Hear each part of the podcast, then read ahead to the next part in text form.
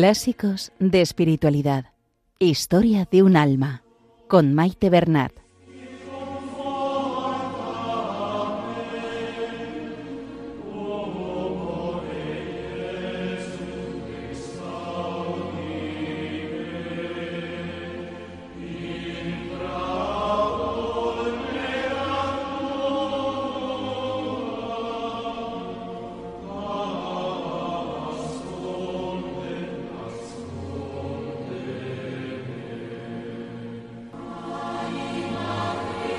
Un saludo a todos los oyentes de Radio María y bienvenidos al programa Clásicos de Espiritualidad. Saludamos a nuestra Madre, la Virgen María, y a ella nos encomendamos, que nos ponga bajo su manto protector y que todo cuanto hagamos sea para mayor gloria de Dios. Que interceda por nosotros y por el mundo entero.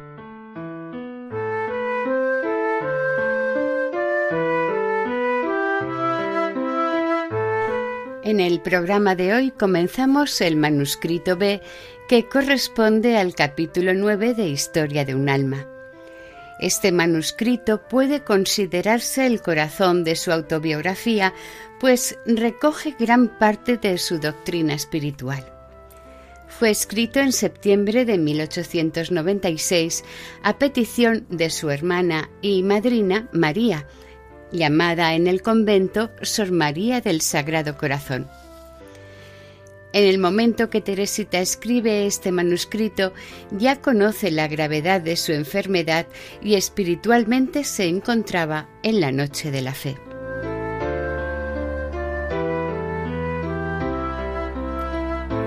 Descubrimos a lo largo del texto el interés de su hermana María en recopilar su espiritualidad, le pide, por un lado, cómo le fueron sus ejercicios anuales, los secretos que Jesús le confía, sus descubrimientos espirituales, su pequeña doctrina, que así la llamaba. Teresita ya desde el principio nos muestra que su doctrina se basa en que Jesús solo quiere de nosotros el abandono, el agradecimiento y el amor, que le ofrezcamos nuestra pequeñez para que Él actúe. También hace referencia a un sueño que tuvo en el que apareció la entonces venerable Ana de Jesús, que fue quien introdujo el Carmelo en Francia. Y por último, comenzará Teresita a explicarnos todas las vocaciones que siente en su corazón.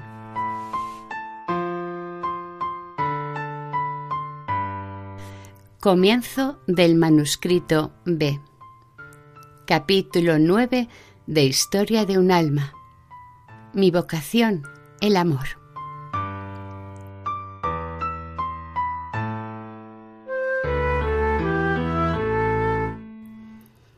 Querida hermana, me pides que te deje un recuerdo de mis ejercicios espirituales, ejercicios que quizás sean los últimos.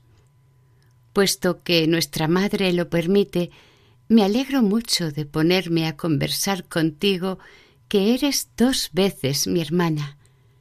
Contigo que me prestaste tu voz cuando yo no podía hablar, prometiendo en mi nombre que no querías servir más que a Jesús.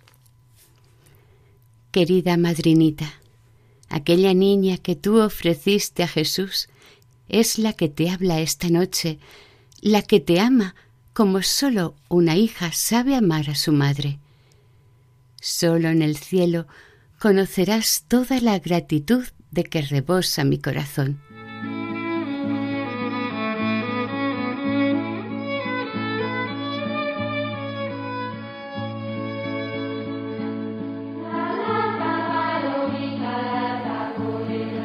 Uno. Los secretos de Jesús.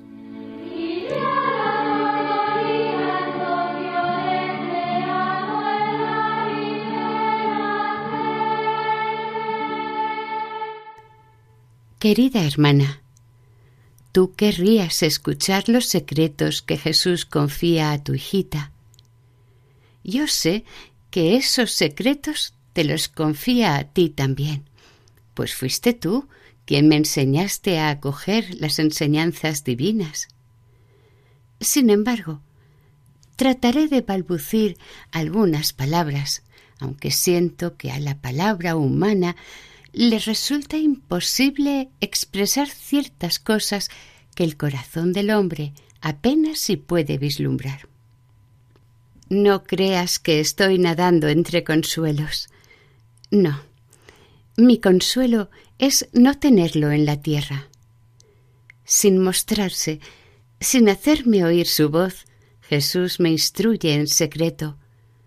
No lo hace sirviéndose de libros, pues no entiendo lo que leo, pero a veces viene a consolarme una frase como la que he encontrado al final de la oración, después de haber aguantado en el silencio y en la sequedad.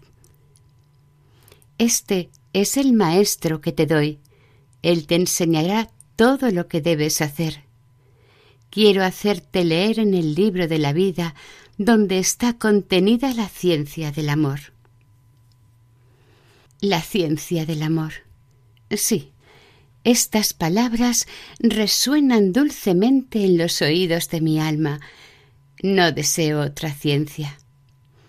Después de haber dado por ella todas mis riquezas, me parece como a la esposa del cantar de los cantares, que no he dado nada todavía. Comprendo también que fuera del amor no hay nada que pueda hacernos gratos a Dios, que ese amor es el único bien que ambiciono. Jesús se complace en mostrarme el único camino que conduce a esa hoguera divina. Ese camino es el abandono del niñito que se duerme sin miedo en brazos de su padre. El que sea pequeño, que venga a mí, dijo el Espíritu Santo por boca de Salomón. Y ese mismo espíritu de amor dijo también que a los pequeños se les compadece y perdona. Y en su nombre el profeta Isaías nos revela que en el último día el Señor apacentará como un pastor a su rebaño, reunirá a los corderitos y los estrechará contra su pecho. Y como si todas esas promesas no bastaran, el mismo profeta cuya mirada inspirada se hundía ya en las profundidades de la eternidad, exclama en nombre del Señor. Como una madre acaricia a su hijo, así os consolaré yo. Os llevaré en brazos y sobre las rodillas os acariciaré. Sí, madrina querida, ante un lenguaje como este, solo cabe callar y llorar de agradecimiento y de amor. Si todas las almas débiles e imperfectas sintieran lo que siente la más pequeña de todas las almas, el alma de tu Teresita, ni una sola perdería la esperanza de llegar a la cima de la montaña del amor, pues Jesús no pide grandes hazañas, sino únicamente abandono y gratitud, como dijo en el Salmo. No aceptaré un becerro de tu casa, ni un cabrito de tus rebaños, pues las fieras de la selva son mías, y hay miles de bestias en mis montes. Conozco todos los pájaros del cielo. Si tuviera hambre, no te lo diría, pues el orbe y cuanto lo llena es mío. ¿Comeré yo carne de toros? ¿Beberé sangre de cabritos? Ofrece a Dios sacrificios de alabanza y de acción de gracias. He aquí, pues, todo lo que Jesús exige de nosotros. No tiene necesidad de nuestras obras, sino sólo de nuestro amor. Porque ese mismo Dios que declara que no tiene necesidad de decirnos si tiene hambre, no vacila en mendigar un poco de agua a la samaritana. Tenía sed, pero al decir dame de beber, lo que estaba pidiendo el Creador del universo era el amor de su pobre criatura. Tenía sed de amor. Sí, me doy cuenta más que nunca de que Jesús está sediento. entre los discípulos del mundo solo encuentra ingratos e indiferentes, y entre sus propios discípulos qué pocos corazones encuentra que se entreguen a Él sin reservas, que comprendan toda la ternura de su amor infinito. Querida hermana, dichosas nosotras que comprendemos los íntimos secretos de nuestro esposo. Si tú quisieras escribir todo lo que sabes acerca de ellos, qué hermosas páginas podríamos leer. Pero ya lo sé. Prefieres guardar los secretos del rey en el fondo de tu corazón, mientras que a mí me dices que es bueno publicar las obras del Altísimo. Creo que tienes razón en guardar silencio, y solo por complacerte Escribo yo estas líneas, pues siento mi impotencia para expresar con palabras de la tierra los secretos del cielo. Y además, aunque escribiera páginas y más páginas, tendría la impresión de no haber empezado todavía. Hay tanta variedad de horizontes, matices tan infinitamente variados, que sólo la paleta del pintor celestial podrá proporcionarme después de la noche de esta vida, los colores apropiados para pintar las maravillas que Él descubre a los ojos de mi alma. Querida hermana, me pedías que te escribiera mi sueño y mi doctrinita, como tú la llamas. Lo he hecho en las páginas que siguen, pero tan mal que me parece imposible que consigas entender nada. Tal vez mis expresiones te parezcan exageradas, Perdóname, eso se debe a mi estilo demasiado confuso. Te aseguro que en mi pobre alma no hay exageración alguna. En ella todo es sereno y reposado. Al escribir me dirijo a Jesús, así resulta más fácil expresar mis pensamientos, lo cual no me impide que vayan horriblemente expresados.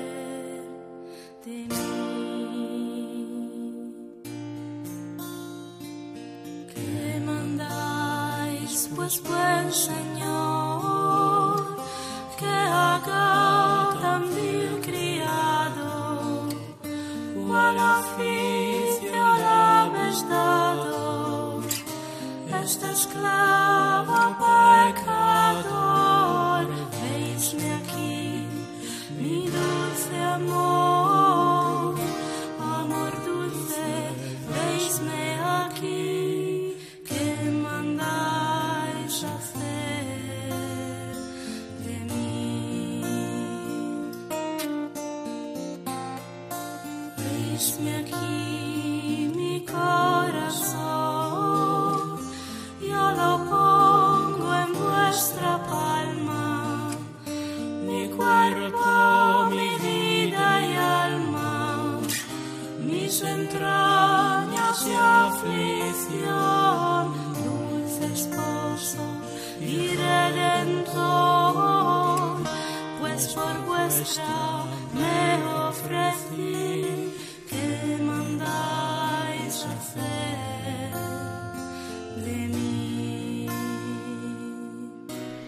Estamos escuchando el programa Clásicos de Espiritualidad, hoy en el principio del manuscrito B o capítulo 9 de Historia de un alma.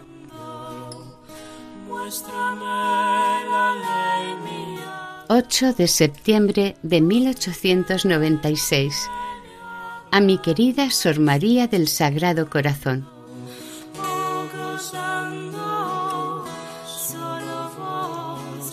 Jesús, amado mío, ¿quién podrá decir con qué ternura y con qué suavidad diriges tú mi pequeña alma y cómo te gusta hacer brillar el rayo de tu gracia aún en medio de la más oscura tormenta.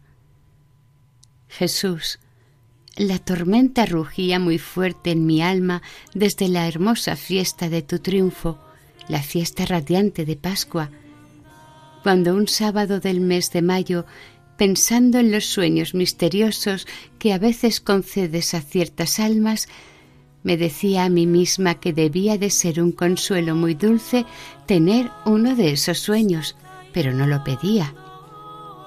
Por la noche, mi alma, observando las nubes que encapotaban su cielo, se repitió a sí misma que aquellos hermosos sueños no estaban hechos para ella y se durmió bajo el vendaval.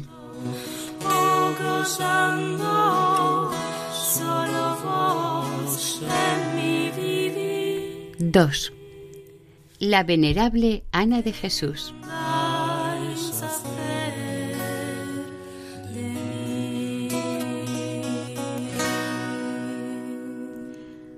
Al día siguiente era el 10 de mayo, segundo domingo del mes de María, quizás aniversario de aquel día en que la Santísima Virgen se dignó sonreírle a su florecita.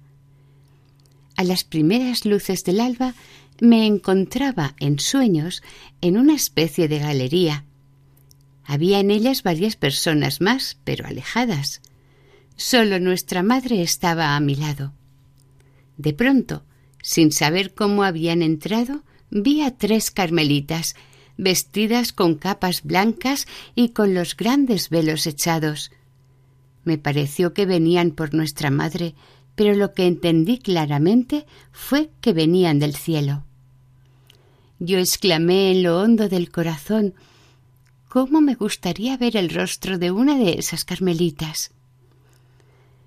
Y entonces la más alta de las santas, como si hubiese oído mi oración, avanzó hacia mí.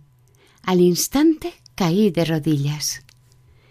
Y, oh felicidad, la carmelita se quitó el velo, o mejor dicho, lo alzó y me cubrió con él.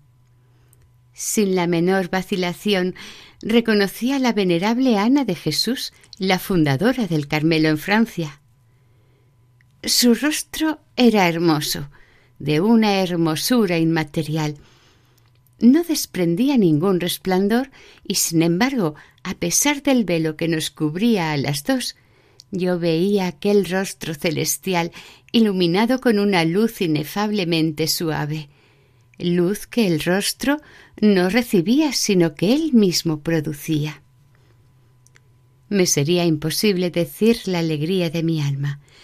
Estas cosas se sienten, pero no se pueden expresar. Varios meses han pasado desde este dulce sueño, pero el recuerdo que dejó en mi alma no ha perdido nada de su frescor ni de su encanto celestial. Aún me parece estar viendo la mirada y la sonrisa llenas de amor de la venerable madre. Aún creo sentir las caricias de que me colmó.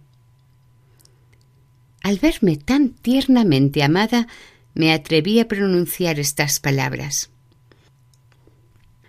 Madre, te lo ruego. Dime si Dios me dejará todavía mucho tiempo en la tierra. ¿Vendrá pronto a buscarme? Sonriendo con ternura, la santa murmuró Sí, pronto, pronto, te lo prometo. Madre, añadí, dime también si Dios no me pide tal vez algo más que mis pobres acciones y mis deseos. ¿Está contento de mí? El rostro de la santa asumió una expresión incomparablemente más tierna que la primera vez que a mí habló. Su mirada y sus caricias eran ya la más dulce de las respuestas. Sin embargo, me dijo Dios no te pide ninguna otra cosa. Está contento, muy contento. Y después de volver a acariciarme con mucho más amor con que jamás acarició a su hijo la más tierna de las madres, la vi alejarse. Mi corazón rebosaba alegría pero me acordé de mis hermanas y quise pedir algunas gracias para ellas, Pero, ay, me desperté. Jesús, ya no rugía la tormenta, el cielo estaba en calma y sereno. Yo creía, sabía que hay un cielo y que ese cielo está poblado de almas que me quieren y que me miran como a hija suya. Esta impresión ha quedado grabada en mi corazón, lo cual es tanto más curioso cuanto que la venerable Ana de Jesús me había sido hasta entonces del todo indiferente, nunca la había invocado, y su pensamiento solo me venía a la mente cuando oí hablar de ella, lo que ocurría raras veces. Por eso, cuando comprendí hasta qué punto me quería ella a mí y que lejos estaba yo de serle indiferente, mi corazón se deshizo en amor y gratitud, y no sólo hacia la santa que me había visitado, sino hacia todos los bienaventurados moradores del cielo. Amado mío, esta gracia no era más que el preludio de otras gracias mayores con las que tú querías colmarme. Déjame, mi único amor, que te las recuerde hoy. Hoy, sí, sexto aniversario de nuestra unión. Y perdóname, Jesús mío, si digo desatinos al querer expresarte mis deseos, mis esperanzas que rayan el infinito. Perdóname y cura mi alma dándole lo que espera.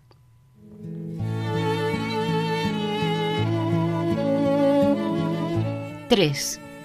Todas las vocaciones.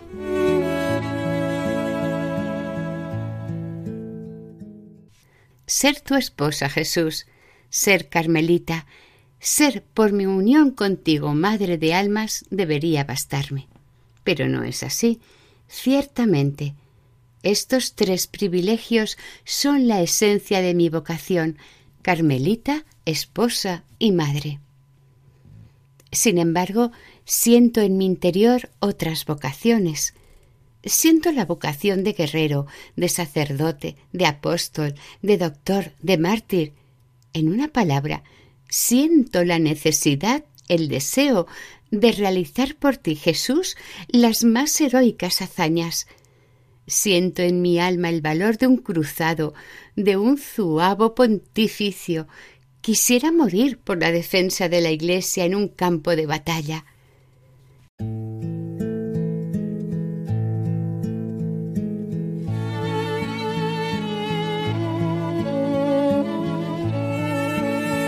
Y hasta aquí el programa de hoy. Continuaremos la semana que viene, si Dios quiere, con el manuscrito B o capítulo noveno de Historia de un alma.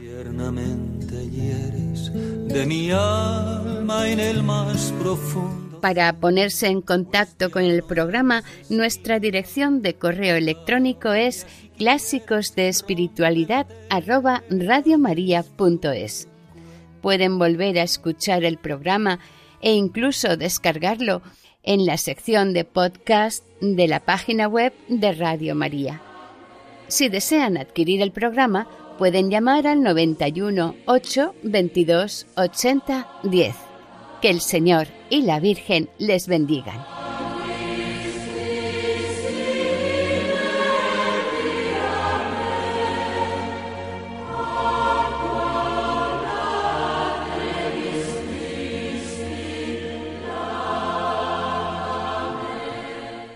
escuchado en Radio María Clásicos de Espiritualidad con Maite Bernat.